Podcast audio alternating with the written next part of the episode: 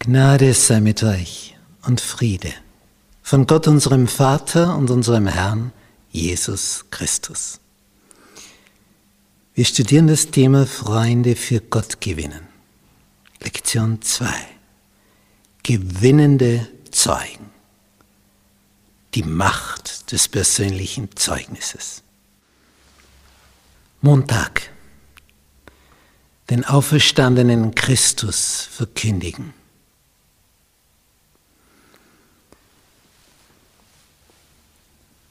Ist früh am Morgen. Der erste Tag der Woche ist angebrochen. Heute heißt es Sonntag. Das Wochenende war voller Traurigkeit. Am Rüsttag, dem Freitag, waren alle Hoffnungen zerflossen. Der große, mächtige, der alles geschafft hat, der Heiland der Welt, hängt hilflos am Kreuz und stirbt. Depression, Enttäuschung macht sich breit. Und wir aber hofften, er sei der, der Israel erlösen werde, und jetzt ist er tot. Und die Frauen kommen in aller Früh zum Grab, gerade wo es so ein bisschen hell wird, dass man was sieht. Sie möchten den salben, weil am Freitag, dem Rüsttag, war keine Zeit mehr. Da hat man nur mehr geschaut, dass man ihn ins Grab hineinbringt und Stein davor und fertig. Und jetzt haben sie sich so beeilt, den Sabbat überruhten sie nach dem Gesetz. Und jetzt die Maria von Magdala und die andere Maria und noch eine Frau. Sie haben sich in aller Früh aufgemacht. Sie wollen die Ersten sein. Aber auf dem Weg dorthin kommt es ihnen, tja, wir sind jetzt die Ersten. Aber das ist gleichzeitig ein Problem, wenn wir die Ersten sind. Wer rollt uns denn den riesigen, schweren Stein weg, der vor dem Eingang der Höhle ist? Hätte man nicht so früh aufstehen müssen. Hätte man doch einen, ein paar Jünger bitten müssen. Was tun wir jetzt? Ja, sie gehen einfach weiter, müssen wir halt warten, bis einer kommt bis mehrere kommen. Einer kann den Stein gar nicht bewältigen. Und als sie hinkommen, oh, war doch schon wer da. Der Stein ist schon weggewälzt. Und dann erscheint eine Gestalt, so sagt, was sucht ihr den Lebenden bei den Toten? Er ist nicht hier, er ist auferstanden. Geht hin und sagt es den Jüngern. Ja, und die, die Frauen rennen zurück.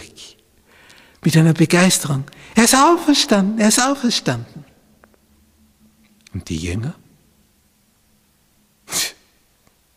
Sie glauben ihnen nicht. Sie sagen, das kann man ganz einfach erklären. Wahrscheinlich hat es dem Besitzer der Höhle, dem Josef von Arimathea, dann doch nicht gepasst. Und jetzt hat er ihn umbetten lassen. Von einem Grab woanders hin. Wir werden schon wissen, wo er jetzt liegt. Wir, wir kommen schon noch drauf. Nein, da war ein, da ein Engel und der hat gesagt, was sucht ihr den Lebenden bei den Toten? Er ist auferstanden, er lebt. Ja, ja, ist es schon gut. Das hättet ihr wohl gerne. Sie können es nicht fassen. Seltsamerweise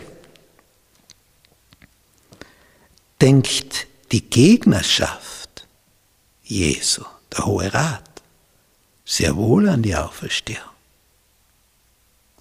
Denn die Höchsten der Hohen kamen zu Pilatus, wurden bei ihm vorstellig und haben gesagt, dieser Betrüger hat gesagt, bevor wir ihn jetzt umgebracht haben, er wird am dritten Tag auferstehen. Jetzt hätten wir gerne eine Wache, damit ihn nicht die Jünger rausholen aus dem Grab und dann sagen, er wäre auferstanden. Und Pilatus sagt, ihr sollt die Wache haben, machen wir das auch noch, damit ihr endlich Ruhe gebt. So denkt er sich. Und vom Kommandanten dieser Wache, von seinem Rang her sehen wir, dass da mindestens 100 Mann das Grab bewacht haben. Nicht wie in Kinderbibeln, dass da drei Soldaten sind. Wenn schon die Jünger zwölf sind, minus einem. Judas war schon tot. Wenn in der Nacht drei, das wäre nichts. Ich meine, die überwältigst ja im Nu. Das war eine ganze Abteilung, die das Grab bewachte. Und dann kommt ein Engel, ein Engel. Und sie wurden alle, als wären sie tot. Ein Engel. Und der rollte den Stein weg, als ob es ein Kieselstein wäre. Nur so viel über die Macht eines Engels. Und hundert Soldaten wagen nicht mehr zu atmen. Sind ja hundert, da ist einer.